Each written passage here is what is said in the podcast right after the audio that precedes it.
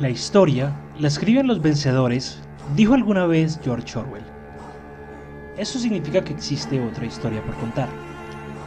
Guerras, batallas, amores, traición y todo lo que te hubiera gustado que te contaran en el colegio sobre la historia. La verdadera historia del mundo. Esto es Historia Histérica.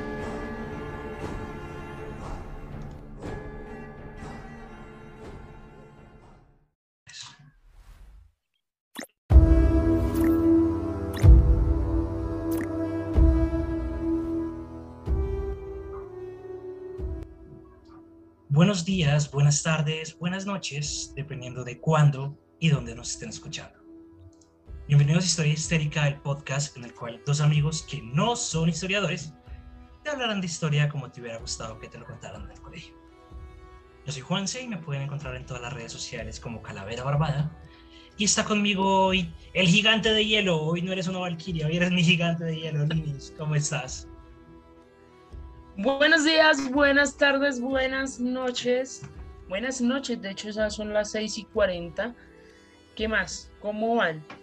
¿Cómo vas, Juanse? Vamos, aquí vamos, aquí vamos llevándola, extrañándote. Muchos compromisos personales, pero aquí estamos de vuelta. Muchos compromisos personales, con animales, todo incluido. Pero bueno, aquí estamos de vuelta con un tema que nos apasiona, te apasiona, me apasiona. Muy contento porque es un tema que hemos venido pateando desde que empezó el podcast. Digamos que este fue de los temas originales que nosotros queríamos tocar en el podcast. Y hemos encontrado y hemos leído y hemos visto tantas cosas que no sabíamos por dónde agarrarle la comba. Entonces tú te tiraste el charco y tuviste la que primero dijiste como voy a empezar a tratarlo y de aquí van a salir un montón de temas que si se dan cuenta aquí tengo mi brazalete que ya me clasifica como una persona mayor de edad y perteneciente a la sociedad. Tengo mis anillos donde está Odín, donde está el Belvixir, donde está mi lobo. Atrás de Lina está nuestro amadísimo Ragnar. Y hoy de qué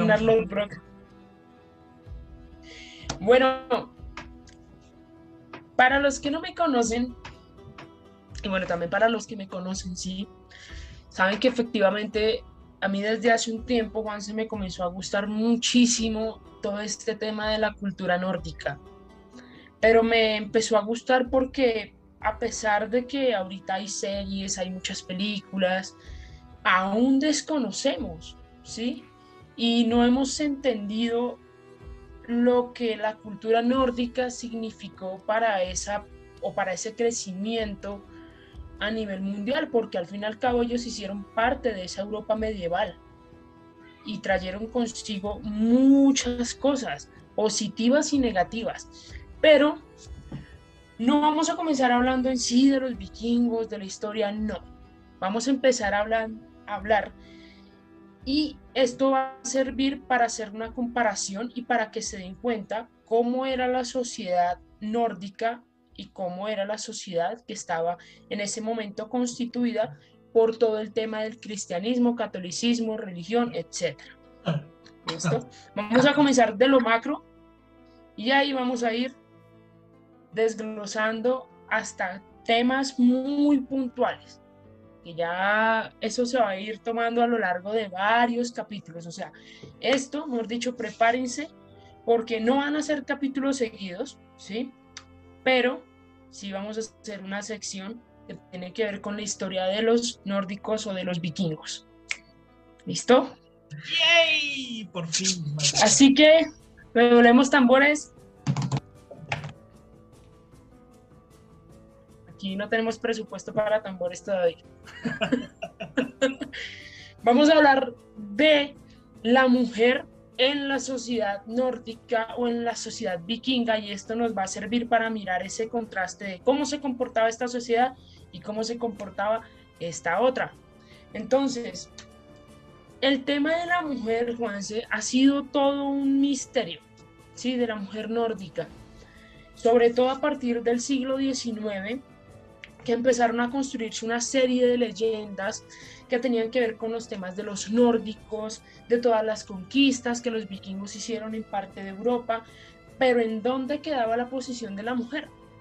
Y eso es lo que vamos a hablar el día de hoy. Entonces, hay una diferencia bastante grande entre la mujer que pertenecía a una sociedad nórdica y la mujer que pertenecía a lo que conocemos como la, e, la, la Europa medieval y todo lo que eso conllevaba como base del cristianismo, del catolicismo.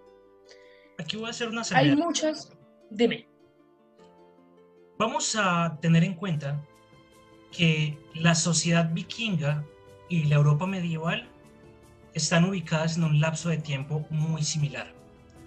La Edad Media es un periodo de la historia muy amplio que si mal no estoy comienza más o menos en el 700 después de Cristo y se va aproximadamente hasta el 1100, 1200. Es decir, la Media duró alrededor de 500 años. Eso por una parte. En ese intervalo de tiempo es donde están los vikingos, que curiosamente los vikingos hoy estamos hablando de ellos, más de 105, más de 100 años después, pero fue una sociedad que realmente no tuvo, no duró mucho tiempo, más de mil años después, y no tuvo como un gran periodo de tiempo en el cual estuvo, porque la sociedad vikinga estuvo más o menos, me corriges, entre el 700 y el 900 después de Cristo. Sí, más o menos. Que es lo que duró la famosa época dorada. La época dorada, exacto. Entonces, aquí tenemos dos escenarios. Es el escenario de la mujer dentro de la sociedad europea medieval y tenemos el escenario de la mujer nórdica en su cultura nórdica. Y ojo, hablamos de nórdicos y no de vikingos, porque aquí sí quiero hacer el primer disclaimer, y es que los vikingos como tal no eran una raza, no era un extirpe, ni siquiera era un, título. Decir vikingo es equivalente a decir pirata. Son sinónimos. Los vikingos simplemente eran los navegantes que iban de pueblo en pueblo sacando, saqueando, robando y violando. No podemos desconocer eso. Pero tampoco vamos a juzgar a la sociedad nórdica bajo los estatus, bajo estatus y bajo los parámetros morales que tenemos hoy día, porque sería absurdo. Es totalmente cierto. Además, porque si nos ponemos también, también a ver desde una parte moral, Juanse, lo que ellos hacían desde su punto de vista, ellos creían que estaba bien. Exacto. ¿Sí? Y nosotros, nosotros, entre comillas, creíamos que lo que ellos hacían estaba mal, pero lo que nosotros hacíamos estaba bien. Entonces... Los nórdicos no quemaban mujeres por pensar diferente. Todo lo contrario, y aquí lo vamos a ver. La sociedad vikinga, en las mujeres habían dos ámbitos, ¿sí? Uno era el ámbito privado, que era lo que se vivía dentro de las casas, dentro de los hogares, y el otro ámbito, el otro ámbito, perdónenme, ya era la parte social. Pues les cuento que a diferencia de toda esa Europa medieval y haciendo como un poco relación porque quiero que ustedes se den cuenta los pros y los contras, que van a ser más contras que pro, ¿sí? La mujer en la casa era la que mandaba, o sea, ella tenía la máxima autoridad en todo.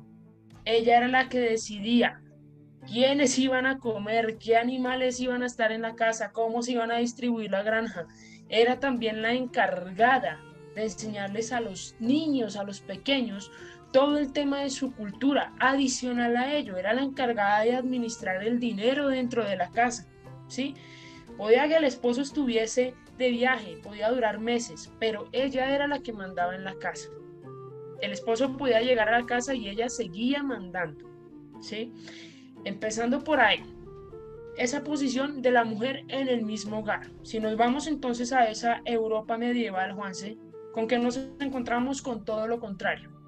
La mujer no tenía ni voz ni voto, la mujer no podía dar órdenes en la casa, tenía que servir a su marido. o no estoy diciendo que en la sociedad nórdica no se, no se daba eso, la mujer también tenía que servir a su marido, pero era, era, era diferente.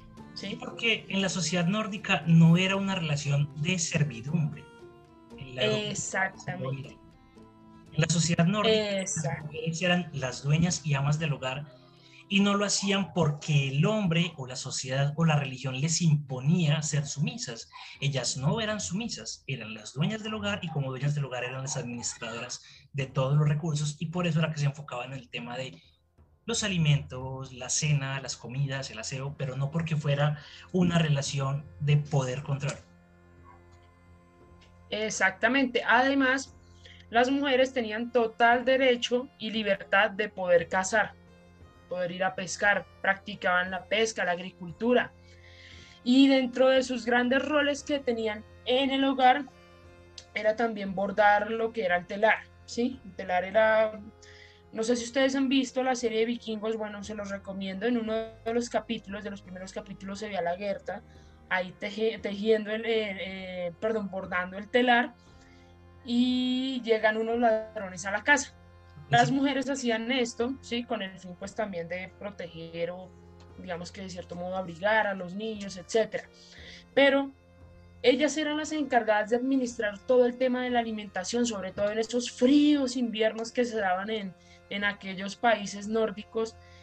Y básicamente sin, sin el orden que ellas ejercían en la casa, sencillamente los niños y el marido podían morir de hambre. Entonces, imagínense el nivel de responsabilidad que tenía la mujer, pero era una responsabilidad donde se veía compaginado, ¿sí? Claro, el hombre iba, salía, pero la mujer se quedaba mandando en la casa también, diferente a esa Europa medieval. Empezando por ahí, ahí ya encontramos la primera, el primer pro, que son los nórdicos, y el primer contra, que es, la que la sociedad europea en ese entonces. Además de ello, y aquí voy a tocar un punto importante que ya hablamos en uno de los capítulos anteriores, aquí sí estaba bien visto que las mujeres utilizaran medicinas, utilizaran eh, plantas para curar alguna enfermedad. Y no se les trataba ni como brujas ni nada por el estilo. Ellos lo veían literalmente como medicina. Pero en esa Europa medieval les cuento que si una mujer llegaba utilizar alguna planta o algo para hacer, entre comillas, una medicina para curar alguna gripa, hereje. Hereje. ¿Y qué pasaba? Directamente a la hoguera. O algunos de los castigos medievales de los cuales ya hablamos en, hace un par de capítulos. igual morían. Castigos de la Edad Media, igual morían. Igual morían, ¿sí? Para hacerles como un gran resumen. Entonces empezamos por ahí. ¿Sí? La posición de la mujer en los hogares, muy importante y muy respetado sobre todo. Adicional a ello, las mujeres también podían dedicarse a temas de mercadeo, de gestión, de producción de bienes. Y por otro lado, mm, digamos que no era habitual que participaran en temas gubernamentales, sin embargo, podían hacer. No era habitual, pero tampoco se les prohibía. Ahora bien, nos vamos a esa Europa medieval donde las mujeres no tenían ni siquiera voz ni voto, sigo diciéndolo, no tenían absolutamente nada, ¿sí? Era lo que dijeran los hombres de la sociedad, lo que dijera su marido, incluso lo que dijeran sus propios hijos hombres. Aquí ella no se podía dedicar absolutamente nada más allá de lo que le permitiese la eh, religión, que era, por ejemplo, tener hijos. Tener hijos. Y ya y ya, exactamente, nada más. Ahora bien, Juanse, ¿tú cómo crees que era la mujer nórdica ya en la sociedad? Ya hablamos de la casa, ahora imaginémonos en, en esa sociedad. A ver, yo tengo entendido que habían como tres niveles, por así decirlo. Había un nivel que era nobleza, entre comillas, pero no por ser nobleza de aristocracia de altos cargos, sino porque eran esposas de los nobles, entre comillas nuevamente, eran como los líderes del clan. Entonces ese era como el, rango más alto. Luego estaban las mujeres de la clase normal que no pertenecían de pronto como a esa pseudoélite. Y por último estaban las esclavas, porque sí, efectivamente la sociedad nórdica fue una sociedad esclavista. Tengo entendido eso. No sé si tienes algún dato diferente. Sí, así tal cual como tú lo acabas de decir. Y bueno, creo que está de más explicar también el término esclavo o esclava, ya sabemos qué podía pasar, ¿sí? Con ese rango de esa sociedad. Pero aquí entonces vamos a hablar de, no tanto de rango, sino de la mujer en general, ¿sí? La mujer era considerada el alma de la sociedad. O sea, imagínense ese nivel de importancia y por qué era considerado el alma de la sociedad. Sobre todo la autoridad moral, era un símbolo de respeto, de fuerza, de unión familiar, porque ella era la única encargada de que, perdón, era la única encargada de transmitirle toda esa parte histórica que tenía la cultura nórdica hacia sus propios hijos. Entonces la sociedad veía a la mujer como, como esa forma de enseñanza, como ella es la protectora de nuestra sociedad, de todo lo que nosotros creemos, de nuestra propia religión, de nuestros propios dioses. Educaban, esa era la palabra, ¿sí? Educaban a los futuros nórdicos les inculcaban los valores de su cultura, el honor, el coraje, la fuerza, la pelea incluso. Adicional a ello, ellas, eh, lo que les decía hace un momento, por el simple hecho de proteger su hogar, también tenían un nivel bastante alto dentro de la sociedad en temas de moral. La sociedad vikinga o la sociedad nórdica consideraba también a la mujer como una pieza primordial ¿Para qué? Para, para actividades, perdónenme, que tuviesen que ver con el orden en general. Muchas veces las mujeres podían participar, por ejemplo, mm, ahorita creo que le llamamos, eso tiene un nombre político, pero por ejemplo, si hablábamos de una nobleza, ¿sí? de una noble, aquí se sentaba el duque, lo que ahorita conocemos como el duque, y aquí al lado se sentaba la duquesa, la esposa, y cuando se tenía que tomar una decisión frente a una persona o frente a algo que hubiese pasado en la sociedad, los dos tomaban la decisión. No sé si me hago entender, Juanse. No era una sola persona, no era el duque, sino que eran los dos. Ella era la que avalaba las decisiones del duque. Exactamente. Y podía tranquilamente decir, no estoy de acuerdo Exactamente. Así tal cual. Además, el brazalete que tú tienes en la mano, puedes mostrarlo por favor. Las mujeres eran las únicas encargadas de portar estos brazaletes y de pasárselos a los niños pequeños. ¿Por qué? Porque la mujer era un símbolo de protección maternal y que el hecho de que ella les pasaran los brazaletes que, digamos, dentro de la religión católica es como si a nosotros nos, que nos bautizaran, algo así, sí, para que me entiendan, los brazaletes tenían el mismo nivel de importancia para los nórdicos y esto los entregaban las mujeres siempre, se los colocaban a los niños en la mano o aquí en la muñeca y les daban un beso en la boca. Eso es muy bien representado en la primera temporada de Vikingos cuando muestran a Bjorn cuando va por primera vez a Kattegat Exactamente, así tal cual. Vamos a hacer aquí unos spoilers. Eh, véanse Vikingos, es muy buena. Yo soy fiel fanática de esa serie. Ahora bien, Juanse, las mujeres nórdicas eran guerreras. Hasta donde sé. Eran guerreras, pero no podían portar armas cuando estaban en su vida social y civil a diferencia de los hombres. Al día de hoy les cuento que todavía se sigue estudiando eso, si las mujeres nórdicas fueron guerreras.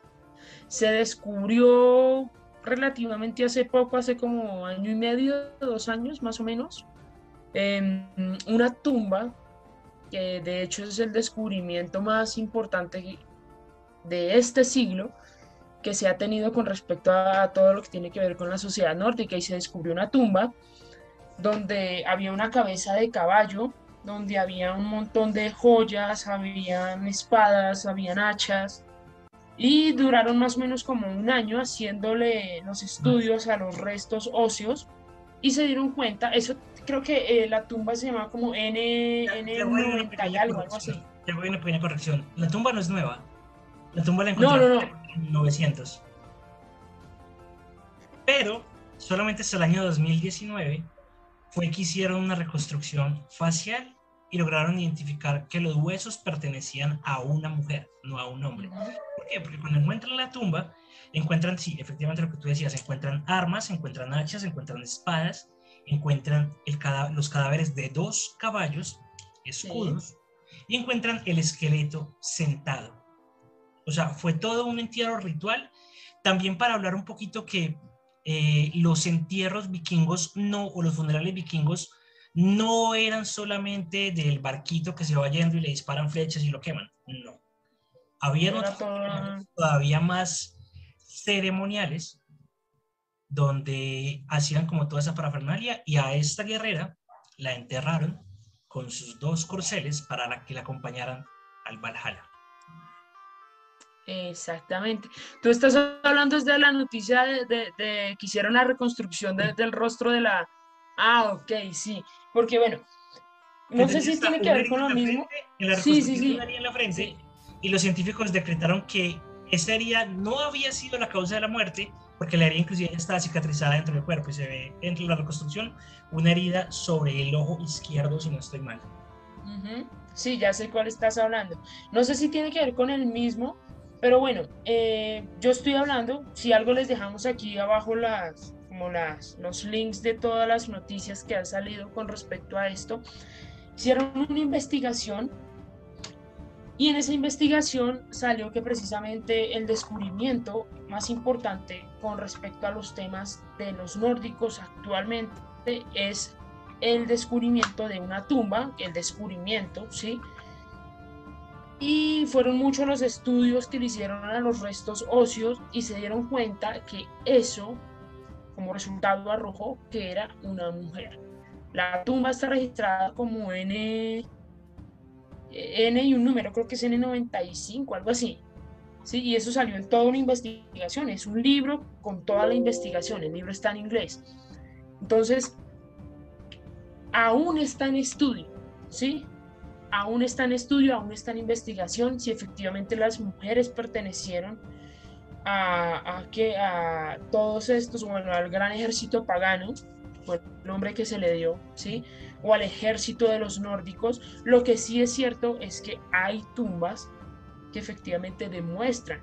Por ejemplo, esta que tú me dices, Juanse, según eh, los, los, como los reportes que yo leí, digamos que los historiadores pudieron percibir que también ella pertenecía a, uno, a un rango importante, o sea, que no era cualquier soldado, ¿sí? Cualquier soldado no lo van a enterrar así. Exactamente. Vamos a hablar también más adelante, ya en otros capítulos, de todos esos rituales que hay con respecto a, a los entierros nórdicos, porque, claro, si lo vemos desde una posición de ahora, porque eso también tiene que ver la mujer ahí, uno dice, wow, ¿cómo la mujer se puede acostar con tantos hombres? ¿Sí? ¿Por qué no? Pero, pero, pero, por eso digo, desde la moral, desde la moral que hay actualmente. Eh, pero eso hacía parte de, de, o sea, de los rituales nórdicos. La mujer se tenía que acostar con nueve hombres antes, si no estoy mal, creo que eran nueve hombres. Sí. yo tengo algo, y es que en la sociedad nórdica también era la mujer la que decidía con quién se quería casar. Eso es verdad. No había arreglos de matrimonios y el cortejo básicamente lo realizaba era la mujer. Entonces la mujer le decía a Olaf, señor don Olaf, usted me gusta, yo quiero que usted sea el papá de mis hijos. Y Olaf tenía que aceptar justamente por la importancia y por el rol que tenía la mujer dentro de la sociedad. Y además, todos los rituales de uniones eran celebrados en su mayoría por sacerdotisas. Existían los sacerdotes y existían las sacerdotisas, pero en, en el afán de garantizar como toda esa unión, porque realmente también en últimas el objetivo de ese tipo de uniones era procrear y la fecundidad, y también como símbolo de fecundidad, la mayoría de, las, de los sacerdotes que ejecutaban las uniones matrimoniales entre personas nórdicas se daban por parte de sacerdotisas. Exactamente, y justo tú tocaste un tema del cual ya iba a hablar yo. No, no, no, córteme. La mujer y la vida sexual de la mujer, ¿sí? lo que tú dices es totalmente cierto. Y aquí voy a empezar otra vez con las comparaciones.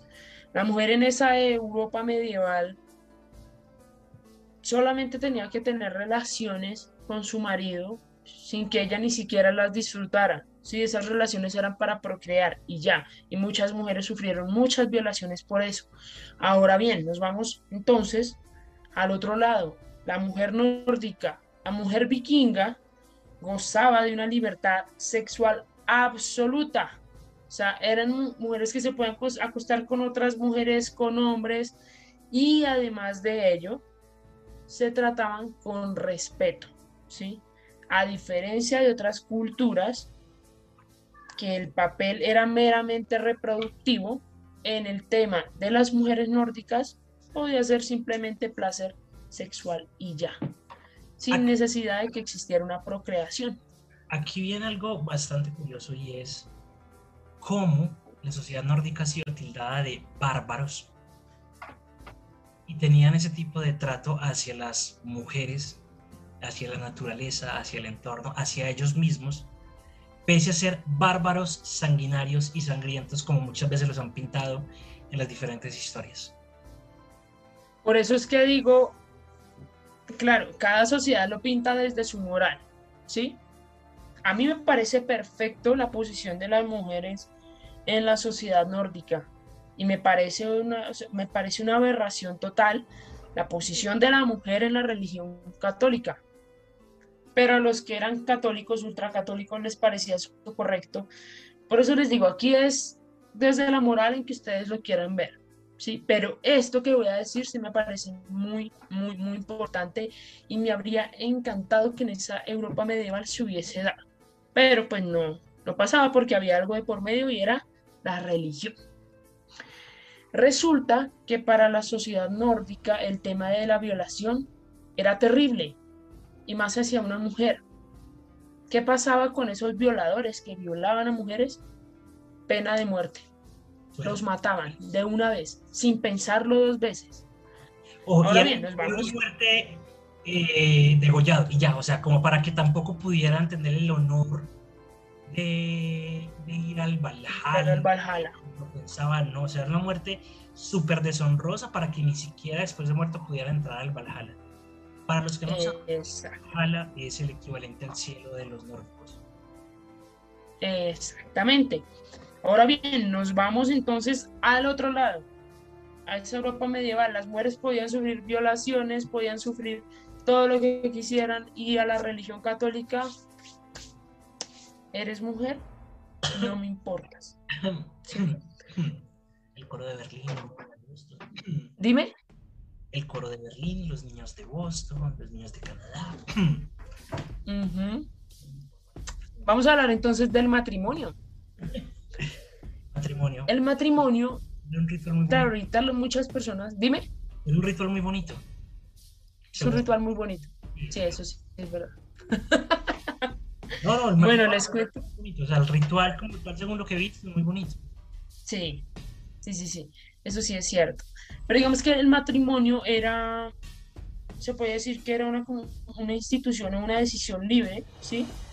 La, de la cual, digamos, entre la pareja, la última que tenía la decisión era la mujer. La mujer era la que decidía si se casaba o no. Por eso es que, por ejemplo, en series... Y también era la que si terminaba el matrimonio o no, porque también tenían como, también tenían como ese acuerdo de yo no quiero seguir en este matrimonio, me abro, me voy. O sea, el equivalente al divorcio de hoy en día, pero era la mujer la que tomaba la decisión, ya, me fui. Eso también lo vemos en los primeros capítulos de Vikingos. ¿sí? Bueno, digamos que eh, el tema del matrimonio lo venimos viendo como en el, la segunda temporada entre, entre Floki y Helga que efectivamente ahí se... Y Torbi con Ragnar, y Torbi con... Ve, y Torbi con Bjorn, y Torbi con... Bueno, hay una mezcolanza de todo, ¿sí?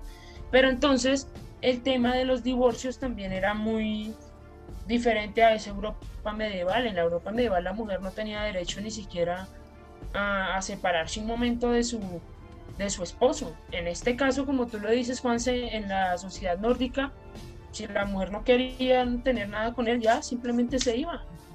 Y listo. Y lo dejaba atrás. se quedaba llorando como Ragnar.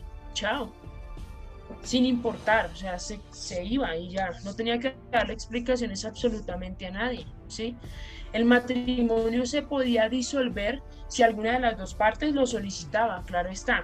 A veces también bajo la presencia de testigos. Y estos testigos eh, solían estar ligados también a diferentes causas que unieran ese matrimonio. Ahora bien, la importancia de la infertilidad, ¿sí? Digamos que la importancia de la infertilidad y de la insatisfacción sexual, eso también se tomaba como un punto clave para que una pareja simplemente dejara de estar unida. Entonces, habían temas puntuales también importantes, pero si se dan cuenta, la mujer no estaba ligada o no estaba estrechamente así como en la religión católica, ¿sí? Cuando una mujer se divorciaba, no era degradada socialmente ni nada. O sea, pudiese que tuviera hijos con su pareja, pero ya, la mujer seguía manteniendo su nivel dentro de la sociedad. Ahora bien, si hacemos entonces la comparación, yo no me imagino en la época medieval, Juan en esa Europa, pues si una mujer se divorciaba, es que ¿te imaginas el peso social? En esa época no había divorcio. No, no, no. No recuerdo cuál era el rey que como la iglesia no le permitía divorciarse, él creó su propia, su propia religión y su propio papa y esto es otro cuento, el, de, creo que era Carlos V, no estoy seguro. Tuvo como cuatro o cinco esposas así y entonces, ah, esa no me gusta, entonces la, la, la, la mando a cortar la cabeza y me consigo otra esposa y le mando a cortar la cabeza y me consigo otra esposa y así se iban. O sea, en la sociedad medieval europea, la mujer era un era un mueble más de la casa. Un objeto. Un objeto. simplemente lo utilizaban para procrear y satisfacer las necesidades sexuales del hombre. La única función que tenía una mujer ahí era tener hijos. Fin. Tenía voz, voto, no podía hablar, no podía hacer absolutamente más nada, aparte de tener hijos. Sumisión total. Ahora bien, entendamos también desde una parte, Juanse, religiosa la posición de la mujer en la sociedad nórdica. Una de las diosas más importantes es mujer y es Freya. ¿Sí? Y era la diosa, o para los que estudian todavía esto, porque sé que hay personas que estudian todavía la mitología nórdica, es la diosa, si no estoy mal, de toda esta parte, de toda esta fertilidad, de de no solamente la fertilidad sexual, sino también de la tierra, ¿sí? O sea, Freya era la posición de la mujer, o es la posición de la mujer en la parte religiosa de los nórdicos. Y hay una posición muy diferente entre Freya y María, y aquí me van a perdonar los creyentes, ¿sí?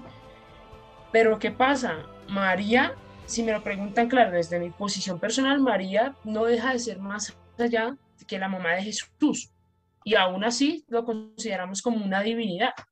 Pero en este caso los nórdicos no consideran a Freya como la mamá de nadie. Freya era una diosa y Freya proveía, perdón, este, le daba a la sociedad cosas, entre comillas. ¿sí? No la veían como la mamá de o la esposa de, sino Freya hace esto y le oraba a Freya todo. La diosa. Freya era. La... Era la diosa, exactamente. o sea, era no solamente Freya, o sea, si tú te vas al panteón nórdico, el panteón nórdico son las diferentes deidades que tenían los nórdicos. A diferencia de los griegos, los nórdicos tenían un pabellón relativamente corto y estrecho porque una diosa o un dios era el dios de varias cosas al tiempo. Entonces Freya era la diosa de la naturaleza, pero a su vez era la diosa de, de, la, de las mujeres y de la feminidad, pero a su vez era la diosa de la procreación y de la, agricultura y ese tipo de cosas. Y si yo me voy al panteón nórdico, está Freya, está Jor, está Gefun, está Eira, está Bar, está Idun, está Hela, que para mí es uno de los de las diosas más chéveres y las que más me gusta, que era la diosa del infierno, porque los nórdicos también tenían su infierno, que de, la palabra hell, que en inglés traduce infierno, viene del nórdico hela, que era la diosa de los muertos. Y para cerrar este tema de la importancia de las mujeres dentro del panteón nórdico y de la religión vikinga, Freya era la que encabezaba las valquirias. Justo allá iba. Las valquirias. Iba a tocar dos cosas. Bueno, las valquirias son de los de los temas que a mí más me gusta de la cultura nórdica porque yo, yo lo considero como los ángeles, lo que llamamos ahora los ángeles. Eran las protectoras de los guerreros y eran las encargadas de llevar a los guerreros muertos al Valhalla o a los diferentes lugares de, pues sí, de, de, de, la religión nórdica, por decirlo así. Y adicional a ello... Tengo, espérate, tengo un corte chiquito y es.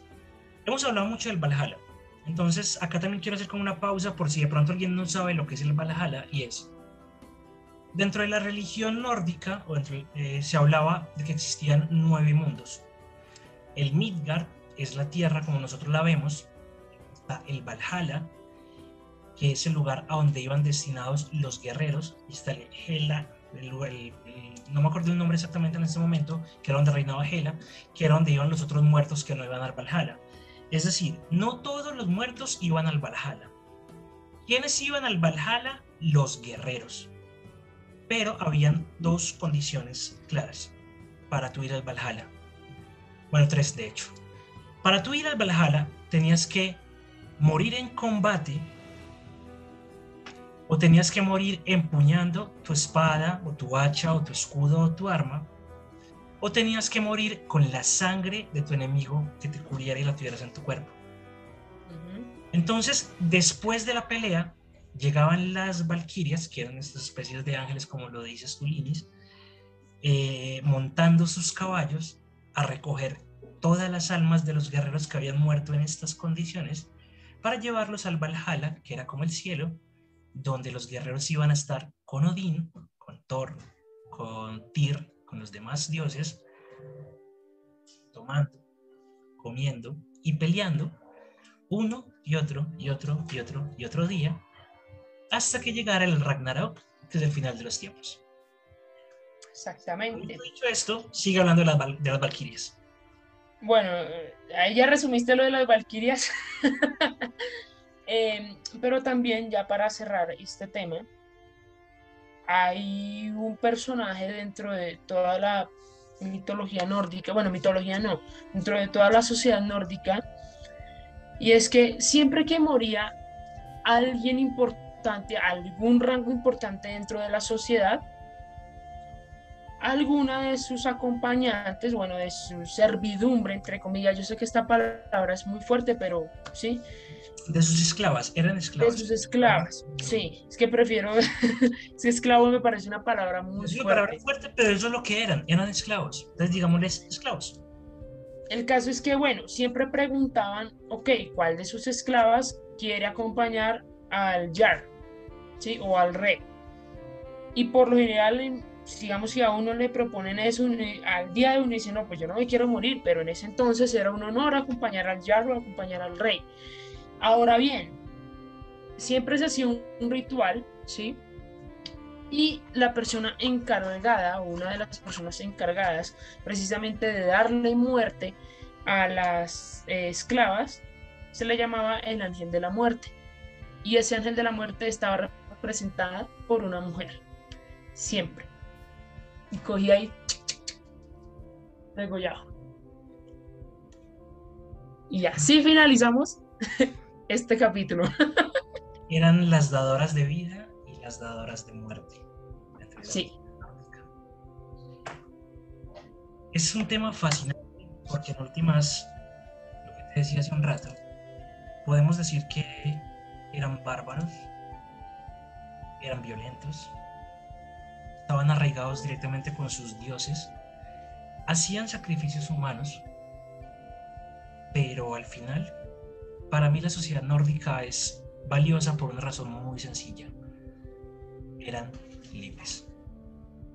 Y protegían a su gente. Protegían a su gente, eran libres. Tenían una conexión con la naturaleza que no tiene absolutamente ninguna otra eh, religión que yo haya y de aquí se desprenden mucho, los celtas y todo el tema de la wiki y demás. Y, spoiler, para todos aquellos a los cuales les gusta diciembre y son felices armando su árbol de Navidad, el árbol de Navidad es nórdico. Pero eso lo veremos. Y la tradición también. La tradición como tal navideña actual es nórdica, solamente que antes no había un Papá Noel, sino que era una cabra loca que repartía regalos. ¡Yule! ¡Yule! Dinis, ¿algo más que quieras? ¿Quieres dar tus redes sociales? Eh, me pueden encontrar en Instagram como Lina Andrade M. Y bueno, en Instagram también nos pueden encontrar como Historia Histérica, Juanse, a ti como Cráneo Barbado. Nos pueden seguir por ahí. Si ustedes quieren que hablemos de temas en específico, también nos escriben por ahí. Estamos con mucho gusto aquí porque lo importante es que todos aprendamos y les recordamos, no somos historiadores, pero en este caso yo sí debo hacer una salvedad y es que este es un tema que yo he venido estudiando los últimos años. Entonces, ¿sé cositas? Sí. ¿Las sabemos todas? No. No. Digamos que en este tipo de episodios es menos probable que nos equivoquemos. Eso sí. Y si nos equivocamos, disimulamos. Si lo hacemos tan seguros que nadie todos nos creen como... ¡Ah! Gracias. De, hecho, mi, de hecho mi, mi, gata tiene el nombre de, de, de, una persona importante de la cultura nórdica y es Guida. Gracias, de Ragnar. Está por allá. Y bueno. creo que por eso la me voy yo para el próximo episodio. Creo que podríamos estar hablando un poquito de Ragnar. Eh, porque para los que vieron la serie, podemos decir que Ragnar, hasta donde sabemos, sí existió lo que no sabemos es si era uno, si era, si era un título. También está, está y está en estudio. Y tenemos muchos, muchos temas. También tenemos el, el, panteón nórdico ahí pendiente como para hablar un poquito de los dioses, pero eso sería un tema demasiado extenso. Hablar de la religión es, es muy, muy apasionante. Y en últimas, hay algo que yo quiero decir y es, no piensen que nosotros estamos atacando el cristianismo. Estamos exponiendo una serie de hechos con base en lo que era una religión comparada con otra y en cómo las religiones en general, en general, lo único que han hecho es hacerle daño a la sociedad y a la humanidad por pensamientos que hacen que las personas crean que son superiores a los demás. Linis, muchísimas gracias a todos los que llegaron hasta acá. Muchas gracias. Recuerden que estamos en Spotify, estamos en Anchor, estamos en Google Podcast, Apple Podcast, estamos en YouTube. Pueden ir allá, dejarnos su me gusta, darnos sus reviews, sus comentarios, compartir este episodio con las personas que ustedes crean que de pronto les pueda llegar a gustar todo el tema de las sociedades nórdicas y la historia en general. Y recuerden que lo bonito de la historia es que nunca se termina. Chao, chao.